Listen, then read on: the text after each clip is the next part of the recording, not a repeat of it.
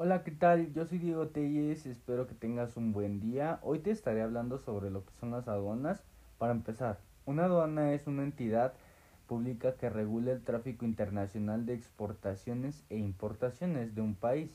Por ello, estas pueden cobrar tasas aduaneras por permitir el tránsito de mercancías o de individuos. El despacho aduanero está conformado por el cliente importador, la agencia aduanal, la empresa conciliadora de carga, la transportista internacional y el sector público.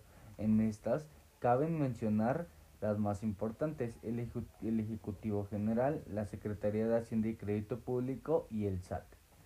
Los aranceles que estas instituciones están obligadas a cobrar se clasifican de la siguiente manera.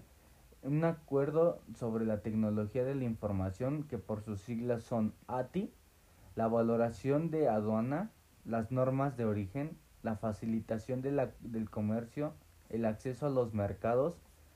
Para poder importar o exportar dentro de un país, en las aduanas debes presentarte ante la Secretaría de Hacienda y Crédito Público o el SAT, pero se ha implementado un sistema electrónico aduanero que por sus siglas son SEA, que te permite realizar trámites de importaciones e importaciones de manera sencilla y haciendo el proceso mucho menos tardío.